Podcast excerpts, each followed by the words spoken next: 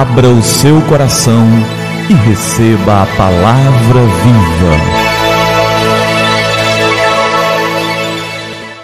Graça e paz da parte do nosso Senhor e Salvador Jesus Cristo.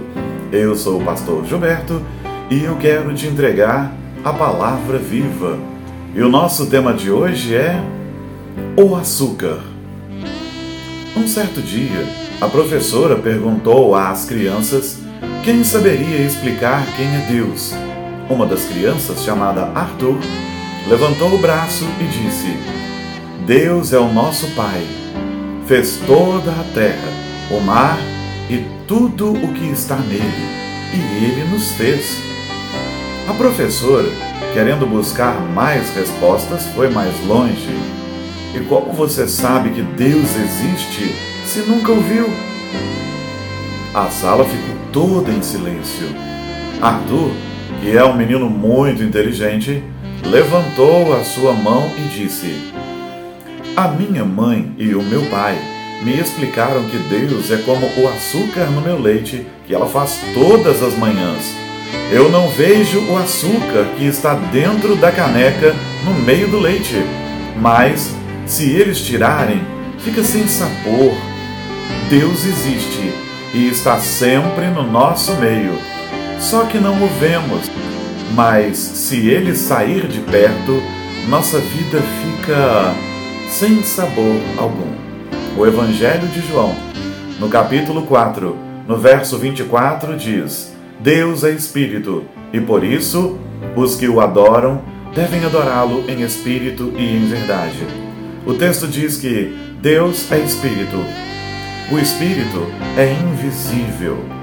Você não pode vê-lo, você não pode tocá-lo, mas ele existe. De fato, muitas vezes ficamos com a impressão de que não podemos tocar Deus, não podemos senti-lo, gostaríamos de senti-lo, de vê-lo, de tocá-lo, mas não é assim que funciona. O Senhor Jesus deixou bem claro para Tomé que não é ver para crer, mas é crer para ver. O princípio de experimentar as grandes coisas de Deus é: leia a sua palavra, creia na sua palavra, tenha fé naquilo que a palavra está te dizendo, e então você começará a enxergar as grandes coisas de Deus. Não é que Deus não esteja fazendo grandes coisas, não é que Deus não esteja presente, realizando grandes e pequenas, entre aspas, coisas. Ele está fazendo, mas nossos olhos muitas vezes estão cegados e só a fé é capaz de reabri-los de iluminá-los para que vejamos as grandes coisas de Deus. A analogia pode ser pobre, né? comparar Deus ao açúcar no leite, mas é muito eficaz para explicar para uma criança que se Deus está presente, tudo é diferente. E quando ele não está, é o caos. Então, que possamos crer, o Senhor está presente. Eu não o vejo com meus olhos físicos, mas ele está presente. Eu não posso tocá-lo com as minhas mãos, mas Ele está presente, agindo, realizando grandes coisas, comunicando as suas verdades a nós. O Senhor Deus está presente. Porque se Ele não estivesse, isso seria o caos. Se Deus deixasse de cuidar do universo por um milésimo de segundo sequer, isso seria o fim. Isso seria o caos. Não duvide da existência do Senhor. É Ele quem dá cor, sabor e vida de verdade às nossas vidas e à nossa existência. Que bom! Vamos orar?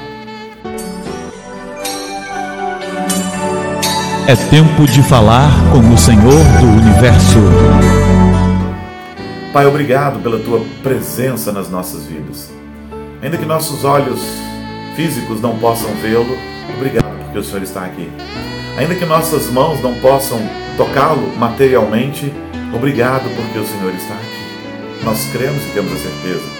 Obrigado pela tua palavra que nos ensina, que nos liberta, porque é verdade, nos liberta, como o Senhor nos disse. Obrigado pelo teu poder e abre os nossos olhos para vermos o teu agir, porque sabemos que o Senhor tem agido. Muitas vezes nós é que estamos cegos para esse agir. Obrigado porque o Senhor existe, cuida de nós e não deixa de cuidar por um milésimo de segundo sequer. Eu agradeço a presença e o cuidado do Senhor. Eu oro muito agradecido, em nome do amado Jesus. aquele que se fez homem para nos salvar. Muito obrigado, Senhor Jesus. Amém. Amém. E que a palavra viva transborde em seu coração. Que a palavra viva transborde em nossos corações.